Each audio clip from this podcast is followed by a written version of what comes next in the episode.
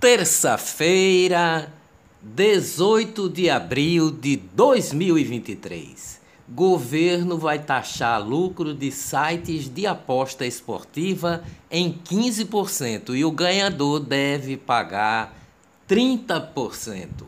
O governo do presidente Lula decidiu taxar as empresas e apostadores que operam no mercado de apostas esportivas no Brasil a taxação das empresas que têm uma maior presença na internet vai fazer parte de uma medida provisória elaborada pelo Ministério da Fazenda.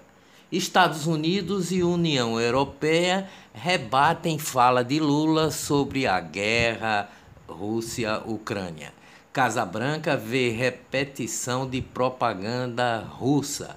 O Brasil repete a propaganda russa como papagaio, diz a Casa Branca.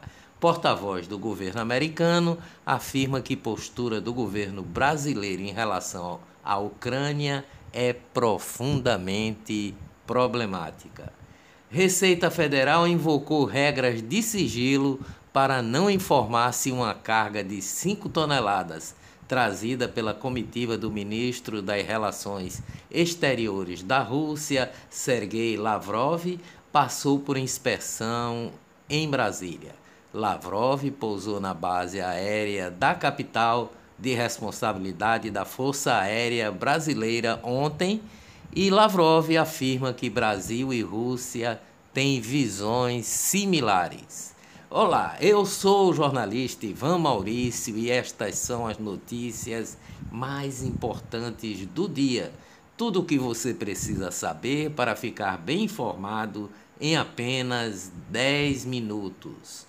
MST invade área de pesquisa da Embrapa, sedes do INCRA e fazendas em oito estados do Brasil.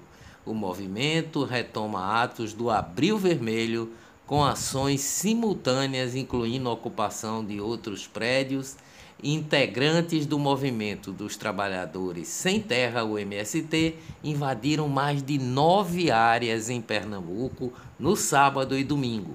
Segundo a assessoria de comunicação do MST, as ações aconteceram no Grande Recife, Zona da Mata, Agreste e Sertão em Petrolina, invadida uma área de preservação ambiental e de pesquisas genéticas da empresa brasileira de pesquisas agro agropecuária, a Embrapa Semiárido, órgão do governo federal.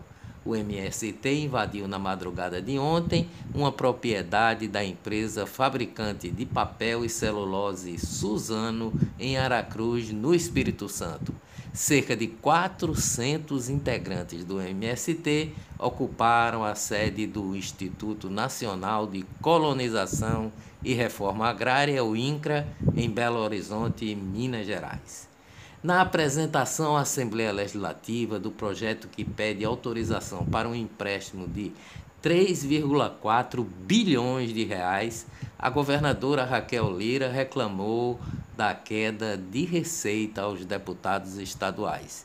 Segundo a gestora, a principal fonte de arrecadação própria do Estado, o ICMS, Imposto sobre Circulação de Mercadorias e Serviços, tem sido impactada neste início de ano. Disse Raquel, em fevereiro, considerando a inflação, houve uma queda real de 1,3%.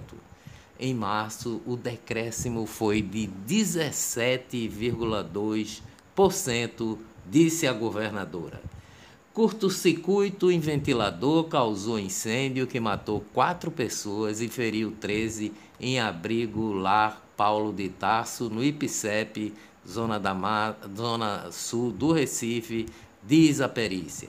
O empresário pernambucano Tiago Brenan, acusado de estupro, agressão, cárcere privado e ameaça, foi preso nos Emirados Árabes ontem.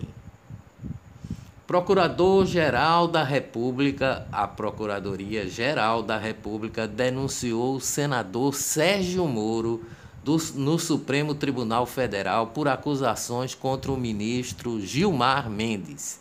Na peça enviada à Suprema Corte, a Procuradoria pede a condenação do político e a prisão dele, caso seja condenado a uma, e a pena ultrapasse quatro anos, e a perda do cargo eletivo. Senador Sérgio Moro parece, aparece em um vídeo em que se espalhou pelas redes sociais afirmando que Gilmar Mendes vende habeas corpus. Automóveis. Envelhecimento da frota de automóveis no Brasil chega a 10 anos e 9 meses. A idade média dos carros nas ruas brasileiras volta aos níveis de 1994. Negócios em Pernambuco, com a crise financeira estimada em 600 milhões, a Tok Stock fez uma liquidação às pressas para fechar uma das suas lojas em Recife. Segundo informações divulgadas nesta segunda, a unidade foi encerrada neste fim de semana após vender todo o estoque pela metade do preço. Televisão. TV de Ratinho no Paraná demite 15 funcionários e diz estar revisando a operação. Cachês, a procuradora Germana Laureano do Ministério Público de Contas de Pernambuco enviou ofício à Prefeitura de Santa Cruz da Baixa Verde questionando os valores dos cachês para dois artistas se apresentarem na cidade. O sertanejo Eduardo Costa foi contratado por 380 mil reais para se apresentar na Festa da Rapadura que irá acontecer em 29 de outubro de 2023. Já o cantor Marcinho Sensação foi contratado por 350 mil reais para se apresentar na Festa da Pinha, que já ocorreu em 2 de abril de 2023. A Prefeitura de Santa Cruz da Baixa Verde, uma cidade com 21 mil habitantes, deve à Previdência Social. Compras em excessos. O Tribunal de Contas de Pernambuco homologou uma medida cautelar expedida pela conselheira Tereza Dueire, determinando à Prefeitura de Petrolina que se abstenha de contratar e efetuar despesas com material didático complementar em quantidades superiores as estritamente necessárias aos alunos efetivamente matriculados em 2023. Suas Excelências, Ministério Público de Contas de Pernambuco recomendou à Prefeitura de Olinda, na região metropolitana do Recife, instauração de procedimento administrativo para apurar eventual ausência de prestação de serviços de quatro servidores públicos da cidade que atuam na área de saúde e possuem até sete vínculos empregatícios públicos. Os Supremos da Corte. O Conselho Nacional de Justiça autorizou o pagamento de um abono salarial aos juízes federais que vai custar até um bilhão aos cofres públicos o chamado adicional por tempo de serviço, ATS, estava extinto há 17 anos. No entanto, por decisão monocrática do ministro Luiz Felipe Salomão, voltará a ser pago de forma retroativa. De acordo com os cálculos técnicos do Tribunal de Contas da União, os magistrados mais antigos irão receber até 2 milhões cada um referente aos pagamentos atrasados. O TCU vê risco de penduricalho de um bilhão e pede a suspensão do, de pagamentos a juízes.